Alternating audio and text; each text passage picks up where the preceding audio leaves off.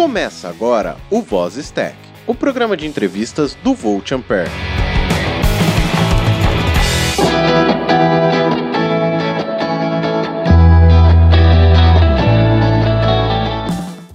Olá, seja muito bem-vindo a mais um Voz Stack. Meu nome é Adrian Lemos e estou aqui com ele, o senhor Roger Manrique. Olá, pessoal. E juntamente conosco nesse episódio final de temporada, nós trouxemos uma mulher que tem um currículo e tanto, a senhora Dani Monteiro. Oi, gente, tudo bem? Bom, pessoal, como vocês já sabem, o Voz Stack é o nosso programa de entrevistas onde que nós trazemos pessoas para falar sobre as suas vidas, as suas carreiras profissionais. Então, vamos começar falando por ela. Senhorita Dani Monteiro, onde que você nasceu? Caramba, eu nasci em Sorocaba. Olha só, quase minha conterrânea aqui. Eu sou de Campinas, né? Que é pertinho. Mas você não tem sotaque. Olha, será? Eu falo porta, porteira, portão, amor. Leite. É, não, eu nasci em Sorocaba, mas eu nunca morei em Sorocaba. Então eu nasci e já vim para São Paulo. Que parte de São Paulo que você é, Dani? Eu morei bastante tempo no Taboão da Serra, que é bem pertinho de São Paulo, e agora eu moro no Butantã. Vamos falar um pouquinho assim dessa sua infância em Taboão da Serra. Como que era a pequena Dani em Taboão da Serra? Putz, é, pensa numa criança chorona. Mas era só chorona ou era curiosa também? Então, muito curiosa. Tanto que esses, esses tempos, um dos meus primos me fez alguma pergunta. Eu falei, cara, você não para de me perguntar. Aí minha tia falou: não, mas você não pode fazer isso porque você sempre é a mais curiosa. E aí tem umas histórias do tipo, parava assim. Minha mãe fala que quando eu ficava muito quieta, geralmente vinha algum problema. Então eram umas coisas do tipo: por que, que eu tô falando com, com a minha avó no telefone aqui e ela escuta a minha voz lá em Sorocaba? Nossa, olha que legal. É, mais ou menos, né? Porque geralmente eu fazia essas perguntas e eu queria a resposta na hora. que você vê que paciência nunca foi muito meu forte, né? Então. Mas e aí, você nunca pensou em desmontar o, o telefone, assim, pra tentar ver se sua avó não tava ali dentro falando? Então, meu pai trabalhava com eletrônica. Então tinha sempre muita coisa desmontada em casa. E a minha mãe ficava meio inconformada, porque ele falava assim: olha, um dia eu perguntei, por que, que eu apertava o botão e a luz acendia? E ele foi me explicar sobre eletricidade e foi me mostrar a placa. E minha mãe falou: cara, não tinha o menor juízo, né? então por isso que eu não desmontava as coisas, porque normalmente meu pai desmontava e me mostrava com o que era, como funcionava. Mas era uma criança daquela bem chata, sabe? Porque ou eu tava chorando ou eu tava perguntando. Não, dá, não dava muito sossego pra galera, não. E nessa idade você estudava em escola pública, escola particular? Eu estudava em escola pública e tinha alguns lances, né? Porque eu só escuto de um lado. Então se eu estiver berrando, vocês já sabem o que, que acontece, né? Porque. Que interessante. É, isso, isso é uma coisa bacana de se falar. Em que momento que você percebeu que você só ouvia de um lado? Olha que loucura.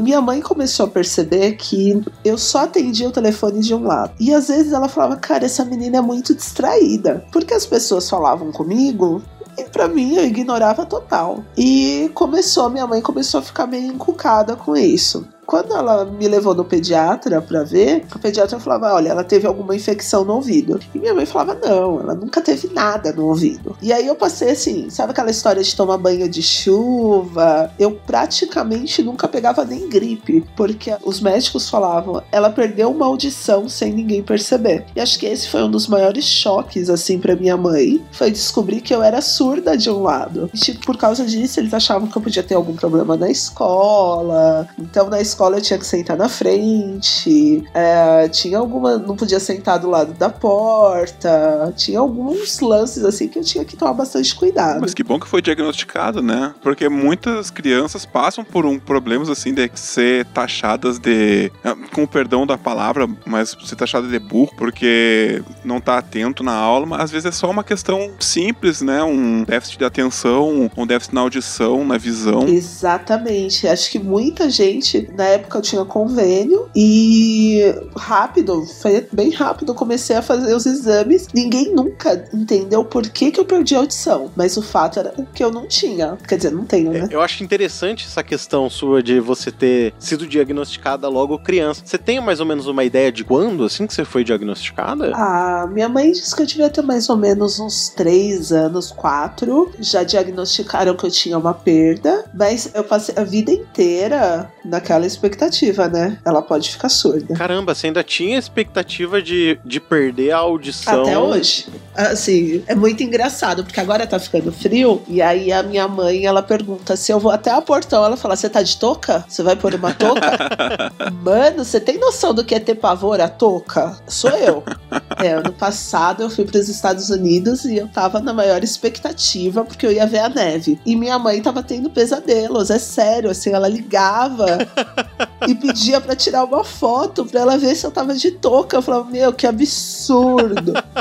Mas é, cara, justamente porque ela é acho que é a pessoa mais traumatizada, assim, com medo de eu perder mesmo a audição. Eu, hoje eu tava rindo, porque eu falei, muita gente falando à minha volta, eu começo a ficar confusa, porque eu não sei de onde vem o som. Mas de resto, eu super tiro vantagem, né? Eu falo, gente, eu tenho que sentar na ponta, então dá licença pra eu sentar. Quando às vezes eu começo a falar muito alto, os meus amigos dão um toque, tipo, ei, já tá berrando. Mas essa parte foi um pouco mais. Acho que a, a infância, a adolescência, até eu conseguir falar, gente, eu não escuto. Então, deixa eu sentar desse lado, ou, ou fala de novo. É, demorou um pouquinho, mas hoje em dia, até que eu me saio bem, não é tanto um problema. Legal. Então, sua, sua vida inteira você estudou em escola pública, tanto o ensino médio quanto o fundamental, no caso? Então, sempre. Porque meu pai passava umas temporadas meio que desaparecido e minha mãe era copeira no hospital, então assim, eu não tinha escolhas, né? Tanto que hoje em dia, quando eu escuto alguém falar assim, ah, você gosta de ler? Eu falei, gosto de ler, mas eu sempre estudei muito porque estudar era a minha única chance de não repetir o ciclo que vinha de várias gerações da minha família, de onde minha avó era empregada doméstica, minha bisavó era empregada doméstica, minha mãe era copeira, e cara, eu detesto lavar louça. então era sempre assim, tipo, o que, que eu posso fazer para ser diferente, né? Eram coisas que eu não queria viver. E assim, não tenho nenhum problema, tá, gente? Com quem gosta, minha madrinha é, é, é cozinheira e ama cozinhar, mas é uma coisa que eu nunca tive talento. Na realidade, eu acho que eu sou um bicho preguiça. É que na verdade não é demérito nenhum fazer esse tipo de atividade. Não, né? não é. Mas eu acho que é legal quando você escolhe, quando você tem a possibilidade de optar. E no caso da minha família, nunca foi opção, sempre foi sobrevivência. Entendi. Então são gerações de mulheres pretas que sempre trabalhavam em casa de família. E estudar era a minha única chance. Eu acho que eu sempre me agarrei muito com essa possibilidade. Então eu vou estudar. Bacana, mas na escola você não era atentada, não, não fazia professor chorar, nada do gênero. não, eu era bem o tipo nerd. Era totalmente nerd, mas assim, eu era uma pessoa muito popular na escola, né? Era amiga de todo mundo. Eu acho que eu sempre fui do mesmo jeito, assim, tipo, ah, eu não quero isso porque eu não gosto. E eu estudava, né, assim, da primeira até a sétima série, eu estudava numa escola que era do lado de uma favela. E quando eu entrei nessa escola, a minha mãe me fez jurar por Deus que eu nunca entraria na favela. Claro que o juramento quebrou no segundo dia, né? Era isso que eu ia perguntar agora. E como que foi esse juramento? Você jurou de dedinho cruzado? Não, tipo, ela falou: olha, eu não, nunca, nunca entro na favela porque é perigoso. E sabe aquelas coisas assim de tortura de mãe? Se eu souber, eu vou te arrebentar, eu vou te bater no meio da escola. Era mais ou menos assim que funcionava. Até que um belo dia eu fui inocente. Eu tinha que ir no médico e eu falei pra minha mãe: ah, vamos cortar caminho. E aí a tapada passou pelo meio da favela, cumprimentei a favela inteira, ainda levei minha mãe para tomar um guaraná. Sabia todos os caminhos. Pior é que sabia. Levei minha mãe para tomar um guaraná e ela descobriu que eu tinha conta no, num barzinho lá. Nossa. É, aí ela me tirou da escola. Isso não, não, gente, é sério, isso não foi legal. Mas era um lugar que eu adorava, assim. E eu tenho grandes amigos lá do, do Alípio, era um lugar que eu gostava muito. Mas eu sempre fui muito estudiosa. Muito. Eu morria de medo da minha mãe. E ela falava que se eu fosse mal na escola, eu ia apanhar, coisa desse tipo. Na época podia bater. e como que foi a mudança de escola? Até que foi legal, porque eu fui para uma escola que era muito boa também. E eu tinha muita facilidade para conversar com as pessoas. Então, nessa época, como eu já tava na oitava série, eu já tava pensando, cara, o que, que eu vou fazer da minha vida? Porque eu não tinha grana, meus pais eram separados e eu precisava dar um jeito de estudar. Então, eu fiquei nessa escola, era bem legal, porque os professores, como eu era bem estudiosa, os professores viram e mexe, me davam um livro, davam uma dica ou outra. E foi assim que eu fui parar no cursinho da Poli, que na época tinha provas, tinha que fazer uma avaliação socioeconômica. E eu não tinha grana nem para fazer inscrição. Foi uma amiga que pagou para eu fazer a, a inscrição e eu acabei passando e ela não. E aí, tipo, eu fiz cursinho no terceiro colegial. Junto com o terceiro colegial, no caso. Junto com o terceiro colegial. E aí, claro que isso não deu certo, né? Porque estudava em escola pública. Tinha milhares de coisas que eu nunca tinha visto. E eu tava super preocupada com terminar o terceiro colegial. Então, durante a semana eu estudava na escola, final de semana eu ficava o dia inteiro no cursinho. E aí eu passei na FATEC, mas eu não quis ir. É, essa história da FATEC eu sei que existe uma história por trás, porque na verdade você nunca quis trabalhar na área de tecnologia, né? Nunca. Você queria fazer fisioterapia, se eu não me engano. Exato. E como que foi isso? Em que momento que, que você estava pensando em fisioterapia? Como que você pensou em fisioterapia? Como que você pensava na sua vida, no futuro da sua vida nessa época? Cara, no cursinho eu tinha uma amiga que o filho dela tinha paralisia cerebral. E o menino, o Gabriel, era louco por mim, assim. Era uma afinidade sem igual. Tanto que a mãe dele falava, cara, demorou 10 anos para ele falar mãe. Dani, não demorou um pra ele falar falar. E eu sempre quis trabalhar com criança deficiente, sempre achei que eu podia mudar o mundo, assim. Essa era a minha ideia. E eu prestei fisioterapia, e aí eu já trabalhava no cursinho para poder pagar, já tinha terminado o colegial, e eu já tinha passado uma vez na FATEC, não fui, porque não tinha nada a ver comigo. E eu prestei vestibular, passei, só que minha mãe não tinha dinheiro para eu ir fazer a matrícula. Você passou, mas aonde que você passou? Passei presidente Prudente na Unesp. E assim, já tinha. Eu tava na, na segunda chamada pra Federal de São Carlos. E quando eu decidi prestar vestibular, a minha mãe falou, né? Tipo, ou você presta uma pública ou nada. Então, assim, não tinha muita escolha. E a FATEC, eu tinha ganho a inscrição. E chegou no dia da prova, eu falei assim: ah, meu, eu vou fazer porque eu tirei a vez de alguém, né? Então, tipo, mas eu fiz assim, meio que pra treinar mesmo pra, pro vestibular que realmente me interessava. Na FATEC você prestou pra quê? Processamento de dados. Olha que zebra. Era o curso mais concorrido. E eu falei, ah, vou prestar porque eu não vou passar mesmo, né? Então. Você já foi chutando, falando assim, ah, não vou passar mesmo, então. Ah. Mas, olha, sabe por que, que não foi chutando? Porque assim, eu pensava, cara, isso vai chegar lá no cursinho e todo mundo vai me chamar de burra se eu zerar a prova, né? Olha então quer dizer que você fez a prova. Só pra não passar por burra. Com medo da zoeira. Exatamente. O que, que o bullying não faz com o ser humano, Exato. né? Exato. não, gente, eu realmente estava me preocupando com a opinião dos outros. Mas eu nem olhei o resultado, porque quando eu vi o resultado da Unesp e minha mãe falou que eu não ia poder ir na Federal de São Carlos, que era o que eu queria ir. Ela falou, cara, eu não tenho dinheiro nem para você ir. Aí eu falei, ah, tá bom, meu, vou arrumar um emprego, vou guardar dinheiro e ano que vem eu presto de novo, vou passar e tá tudo bem. Mas fala sério, você falou, ah, tudo bem, mas não foi bem assim, né?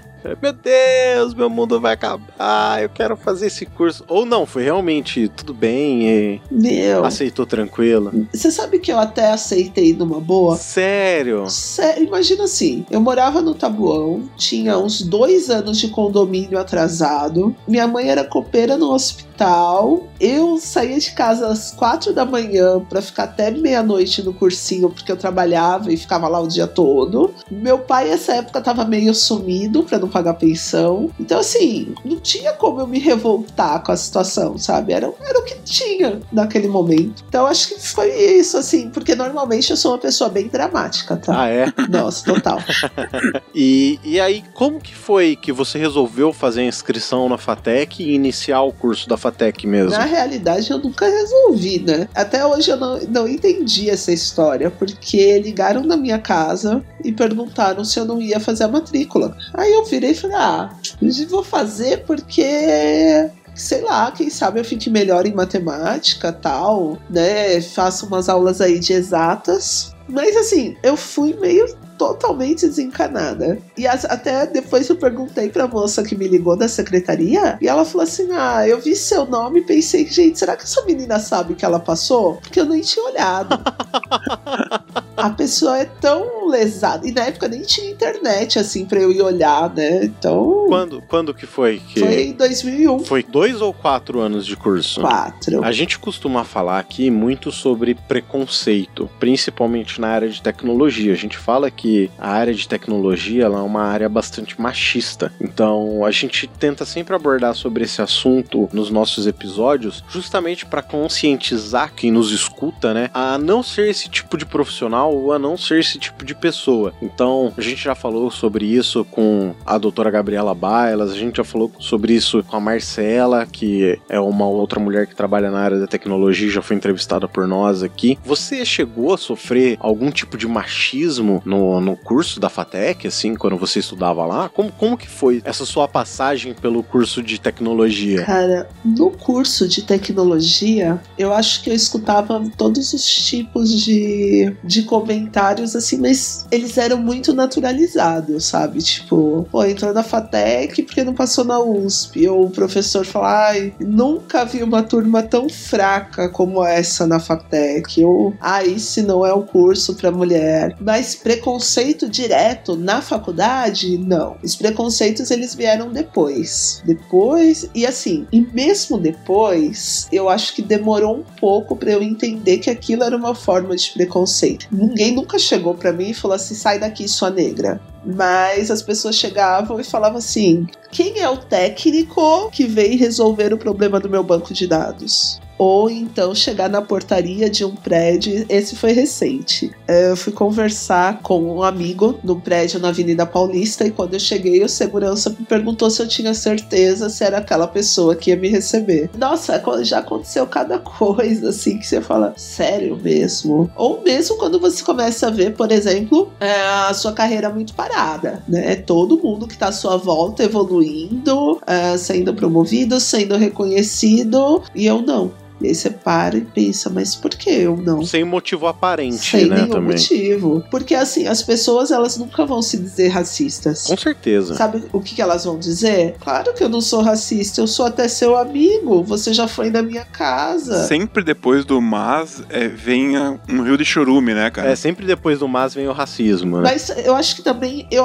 fui aprendendo alguns modos de me blindar daquilo que me machucava muito. Porque quando eu entrei na faculdade eu não tinha computador em casa. Meu primeiro estágio foi assim o auge, porque eu ganhava mais que minha mãe. E como que foi esse seu primeiro estágio, assim? Cara, foi terrível. foi a sensação de ter quebrado um ciclo, né? Poxa, eu tava indo trabalhar no escritório, tava na faculdade, mas eu me trancava no banheiro e chorava, chorava, chorava, chorava até porque eu não entendia quem for o cretino que for falar que programa é fácil, porque pra mim nunca foi. Então, às vezes demorava muito para entender alguma coisa, e aí eu precisava, poxa, não conseguia responder, a vergonha de falar eu não sei, eu não consigo, e aí as cobranças, é, era uma coisa que eu nunca quis fazer. Então, ao contrário dos, de muitos dos meus colegas que estavam felizes porque estavam na tecnologia, meu estágio era obrigação, porque eu passei a ter responsabilidades dentro da minha casa. Então, cada vez que eu tinha uma dificuldade, eu falava, cara, eu vou ser mandado embora, eu vou morrer, o que, que vai ser da minha vida? E era nesses termos, assim, tipo, drama total. E por causa disso, eu estudava muito. Não tinha, nunca tive problemas com virar noites e tentar, porque eu precisava entender o que eu tava fazendo. Então, assim, o primeiro estágio foi. Eu sou extremamente grata, porque eu ouvi uma coisa um dia, um, um chefe meu me falou que eu era boa, mas eu era fraca. E isso foi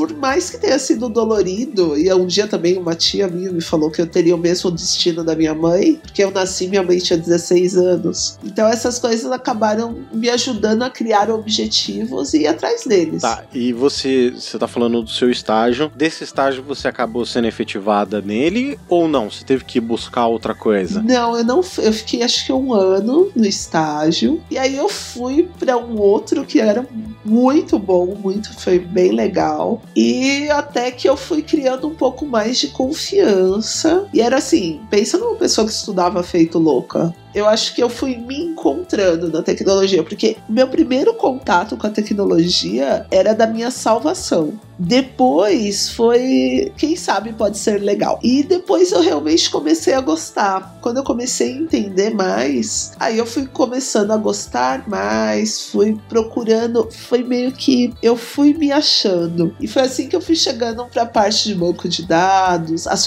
fazer consultas para mim era muito simples. Pro resto do time era um porre. Você se formou na FATEC em 2005, né? Isso. E como que foi essa transição do estágio para um emprego CLT mesmo? Você foi trabalhar onde logo depois que você, você se formou? Logo depois que eu me formei, cara, eu acho que eu fui já trabalhar na, em uma consultoria. Eu acho que eu passei por umas duas consultorias até que. E assim, eu gostava bastante de consultoria porque eu comecei a ter contato e eu ficava muito tempo em um cliente só. Então, eu passei a ter contato com várias realidades diferentes, com vários sistemas diferentes. E aí, como eu estudava muito, eu já tirava os argumentos para as pessoas uh, me menosprezarem, porque eu geralmente sabia o que eu estava falando. Você foi prestar consultoria ou você ia com um time para prestar consultoria? Como que era isso? Nossa, acontecia dos dois, das duas formas. Às vezes uh, eu ia sozinha para resolver algum problema pontual nos bancos de dados, às vezes eu ia com um time inteiro e uh, tiveram milhares de milhares de situações até que eu cheguei no meu último no meu último trabalho, que foi através de uma consultoria, e eu cheguei para ficar lá só três meses e eu fiquei dez anos. É, e como que foi essa década trabalhando nesse lugar? Foi bem legal.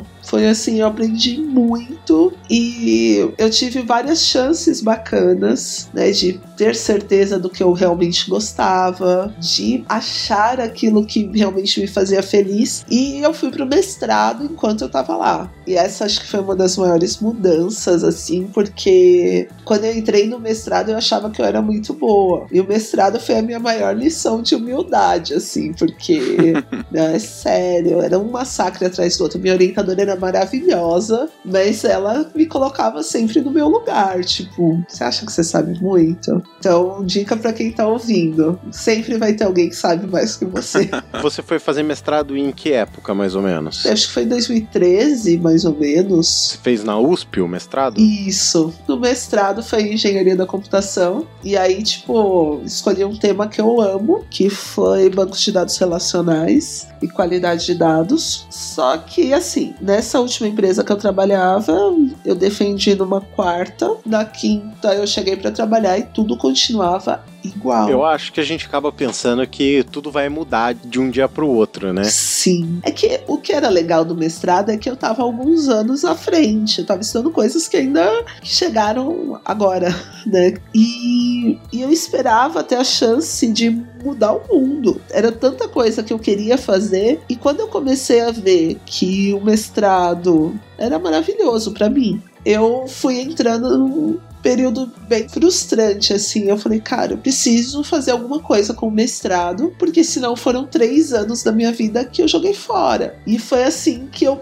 fui procurar um lugar para eu poder dar aula. Já que não serve para a empresa que eu trabalho, vai servir para alguém. E aí eu comecei a dar aula e nesse dia eu falei, cara, eu me achei. Mas você foi dar aula em alguma instituição? Como que. Cara, eu comecei a procurar lugares onde precisassem de voluntários. E foi assim que eu cheguei no Minas Programam, que é um projeto para ensinar a programação para mulheres. E eu ia dar uma oficina de banco de dados. Uma espécie de meetup, assim. Mais ou menos, porque durou acho que oito horas. E eu saí de lá assim, certa que eu tinha achado aquilo que eu realmente queria. E a partir desse dia eu não parei mais. Assim, foi era a motivação que faltava. Sabe quando você para e fala assim, tá, ter entrado numa faculdade que eu odiava, ter arrumado um emprego que me fazia chorar, ter entrado e saído no mestrado, tudo que eu passei, tudo que foi de tão difícil, parece que fez sentido naquele momento. Se eu não me engano, Dani, você chegou a ser autora de revista também, né? Sim, há um tempão atrás eu escrevia para algumas revistas, mas depois acho que foi meio que por causa do mestrado,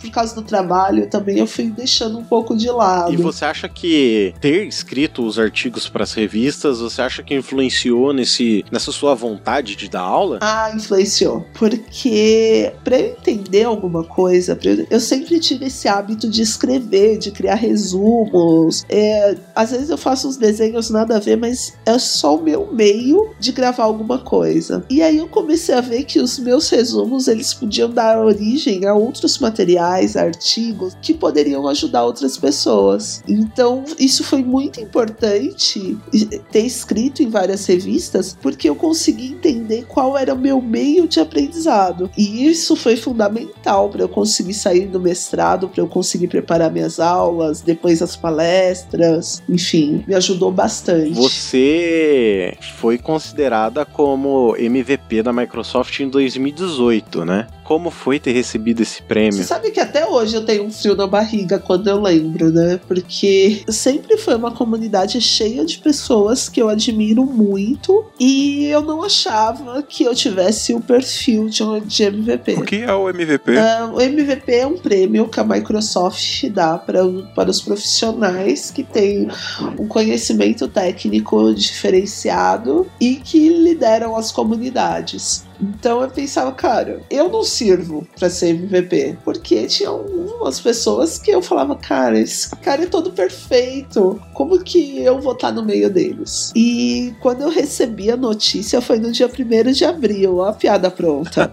Nossa, caramba. Você não ficou com medo de ser uma piada mesmo? Não, eu fiquei, eu fiquei. Mas quando eu, quando eu recebi o um e-mail oficial, eu falei, cara, não é piada. Teve uma, uma cerimônia, uma homenagem personagem? Como que foi esse período de ter recebido o MVP da Microsoft? Cara, esse período foi, assim, a coisa mais louca da minha vida. Porque é uma sensação, assim, única. Tipo, cara, eu estou sendo reconhecida porque assim, não era a Dani ser reconhecida. Era a Dani, filha da Rúbia, que era copeira, a neta da dona Ana, que foi sequestrada quando tinha oito anos. Eram tantas gerações que lutaram, que passaram por tanta coisa para eu estar tá ali, para eu ser reconhecida por uma empresa do tamanho da Microsoft. Eu não conseguia ver, ver o, até hoje eu não consigo muito ver o MVP como uma vitória minha. Eu acho que eu fui o resultado de gerações e gerações gerações por vários motivos. Então, foi uma das melhores sensações que eu já tive, assim, de verdade. E foi muito engraçado, porque, assim, tipo, minha mãe não tinha nem ideia do que era. Mas o troféu, quando você recebe o prêmio de MVP, você recebe um troféu tal. O troféu fica aqui na sala. Porque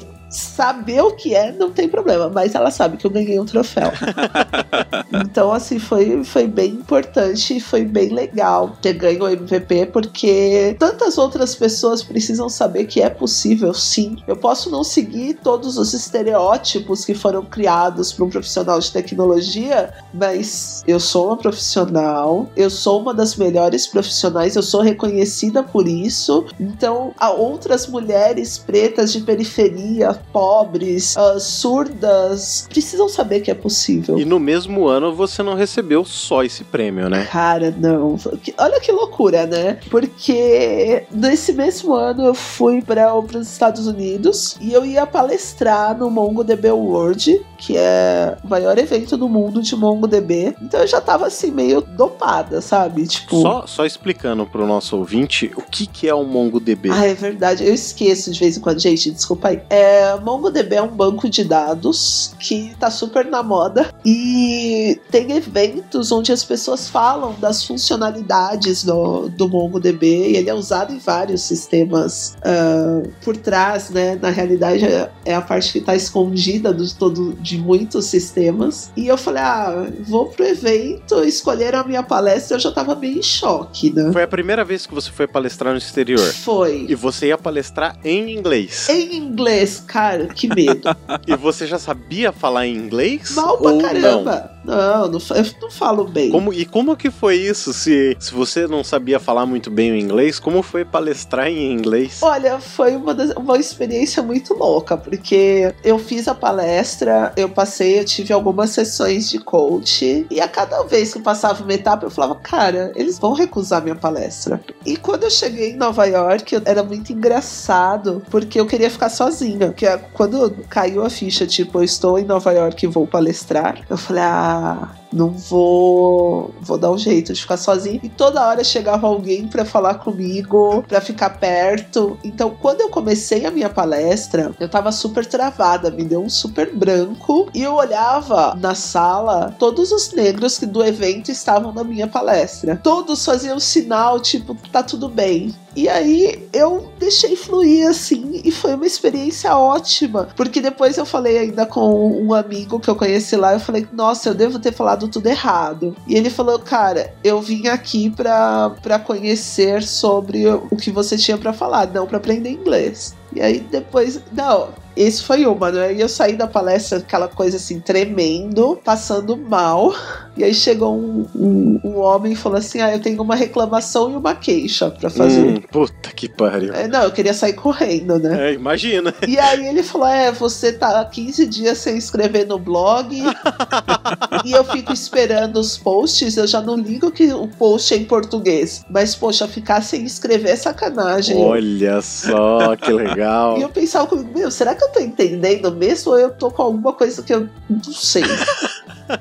e assim, foi muito legal, muito legal, porque eu acho que às vezes a gente não vê né, o valor das coisas que a gente está fazendo, a gente não vê o quanto é importante para outras pessoas. E esse dia eu descobri que o meu blog é super conhecido e chegou um cara também, um indiano, aí você começa a imaginar, né, eu batendo o maior papo com o indiano, e aí ele falou assim: Ah, eu nem vinha na sua palestra, mas quando eu descobri que era a Dani do DB for Beginners, eu vim aqui. Eu falei: Não, não, eu, nem, eu não ouvi isso. que legal. E aí foi foi uma experiência super bacana. E nesse evento eu ganhei um prêmio também da, da MongoDB de destaque de inovação. E foi bem legal, porque aí eu participei de um happy hour na Nasdaq. É, o presidente da MongoDB que anunciou o prêmio, ou foi, não, foi o vice-presidente da MongoDB que anunciou o prêmio. É, então, assim, foi muito, muito legal estar no centro, né, de, de tanta coisa importante acontecendo. Então, foi, foi incrível. E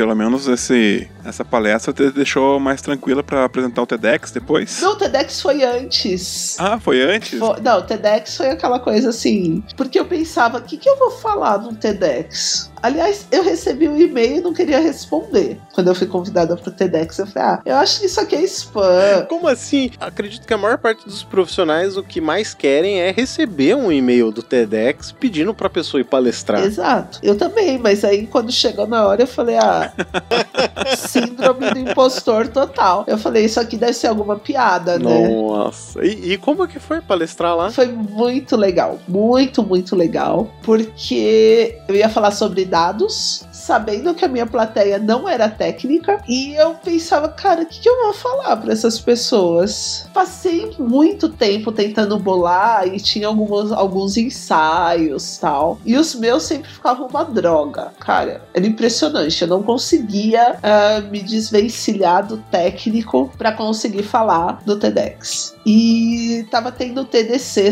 em São Paulo e eu fui conversar com o Bruno Souza e o Edson Yanaga. E no meio de uma conversa que não tinha nada a ver, porque aí eu já tinha bolado tudo que eu ia falar e tava achando ruim, mas tipo, tava tudo montado, ensaiado, e eu tava numa conversa entre nós três. O Bruno falou assim: Dani, mas o que, que você queria se você pudesse voltar no tempo? E aí eu falei que eu queria tirar uma foto com o meu pai, porque quando ele morreu, não tinha um celular onde eu pudesse tirar uma selfie com meu pai. E foi aí que a minha fala no TEDx mudou totalmente. E faltava acho que umas três horas só pra eu ir pro TEDx. Foi aquela coisa de louco. E eu mudei totalmente o que eu ia falar. E foi muito legal, porque assim, eu lembro bem que eu comecei a falar que eu tenho medo de esquecer do rosto do meu pai. E aí eu vi os olhares assim das pessoas para mim Tipo, a história de você criar uma conexão é, é foi a, onde foi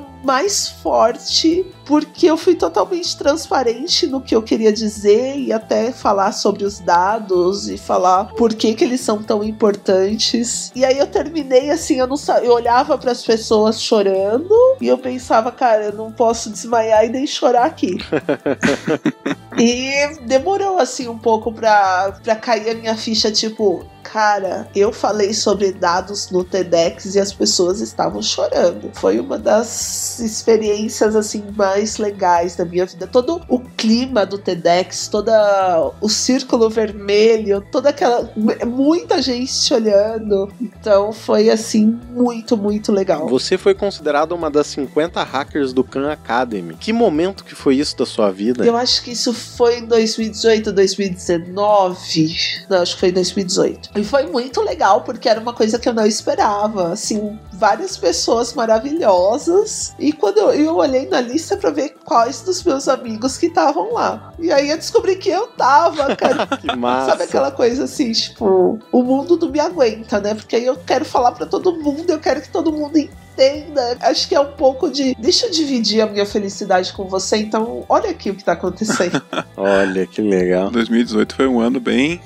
Acho que foi um dos melhores anos da minha vida, onde eu conquistei coisas assim que eu não imaginava que fossem possíveis. E é engraçado, né? Porque de certa forma eu passei a vida inteira batalhando para ser respeitada, para que as pessoas, para ter o meu trabalho reconhecido. E foi aquele momento de insatisfação que tudo isso aconteceu. Se você hoje pudesse dar um conselho para pequena Dani ou para as pequenas Danis que, que estarão ouvindo isso, que pequeno conselho que você daria? Estuda. É a única coisa que vai te tirar do ciclo vicioso de sempre obedecer. Porque quando você estuda, você entende e aí você começa a criar outras chances.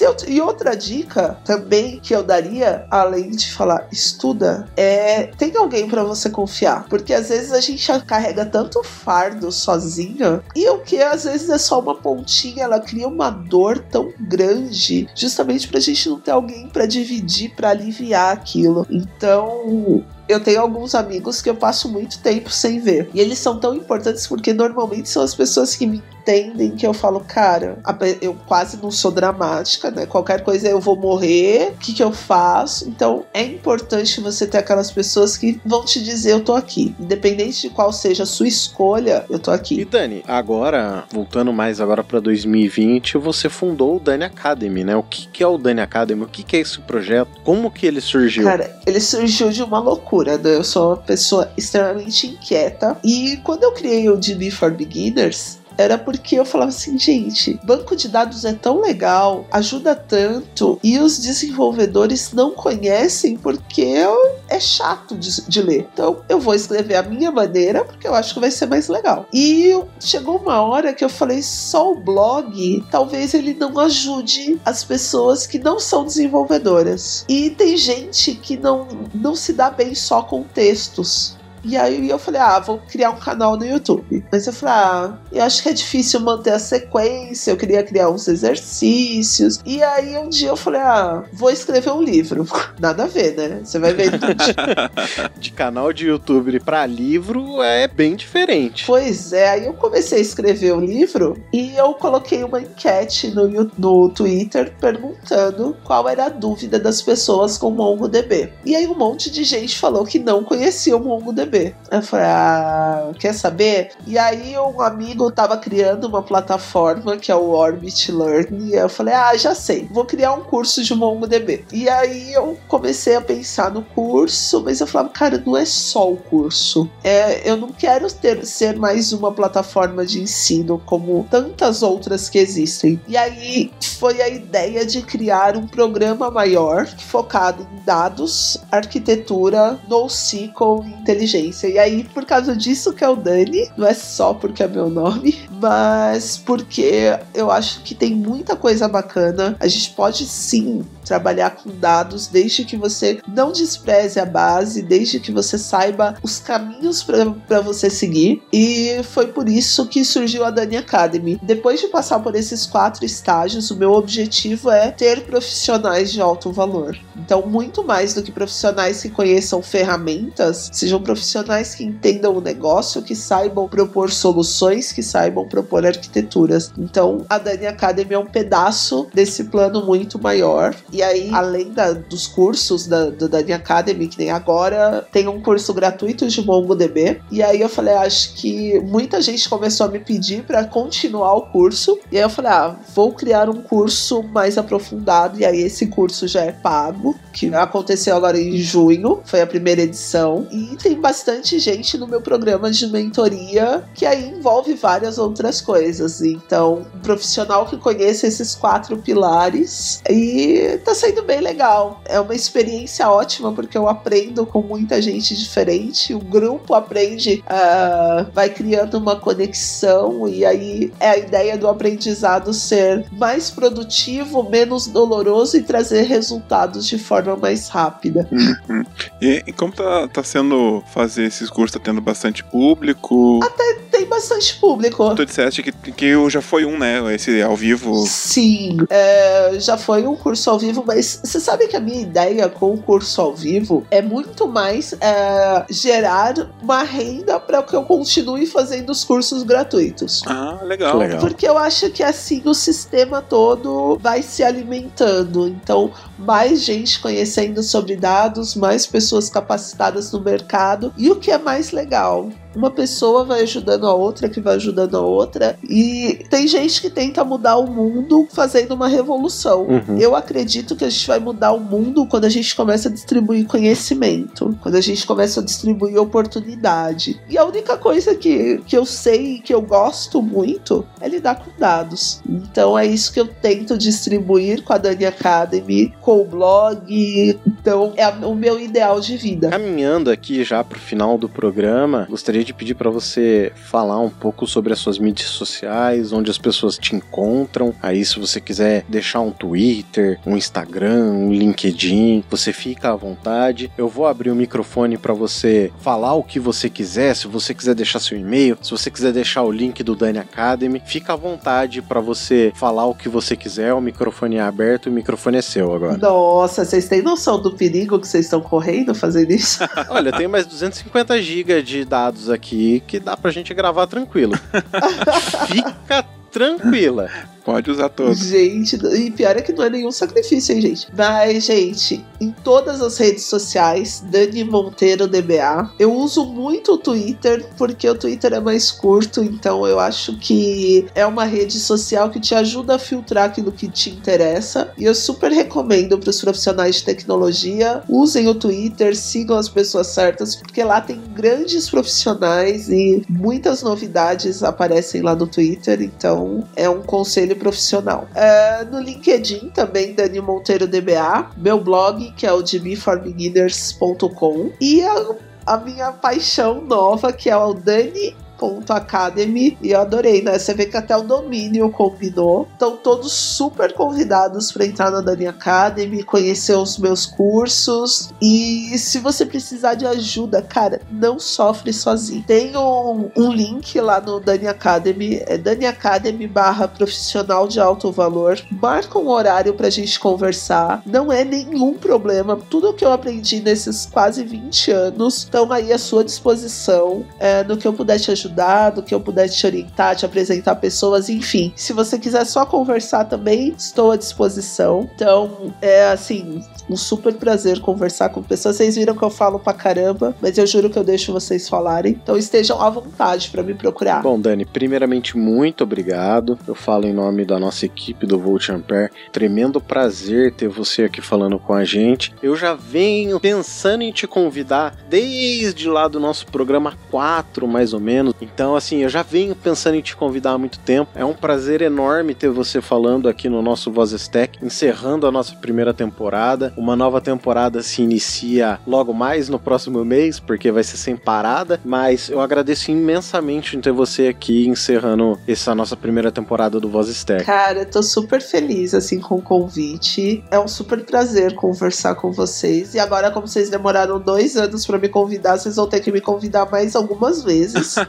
com todo prazer. Com certeza. E assim, super obrigada. Super mesmo. Sr. Roger Manrique, tem algo mais a dizer? Algo mais a acrescentar? Não, eu, eu só tenho a agradecer. Foi um, cara, um fechamento muito especial, porque eu achei linda a história da Dani, achei, assim, a, a como a gente sempre fala aqui, que o, o, o Voz Stack é para criar uma empatia, é para as pessoas verem que as dificuldades que, que a gente tem, tem outras pessoas que têm uma, não a mesma, semelhante, e se espelhar. Então, a, a história da Dani foi tão linda, tão bonita, que eu Sim, eu tô, tô, tô, emocionado e só tenho a agradecer. Você sabe, Dani, que é, é uma coisa que, assim, quando nós pensamos no Voz Stack, a ideia inicial era falar com os grandes profissionais da área, né? Mas uma coisa que a gente percebe em muito programa de entrevista é que a maior parte dos profissionais, eles falam só do que eles fizeram de certo, mas eles raramente falam do que eles erraram.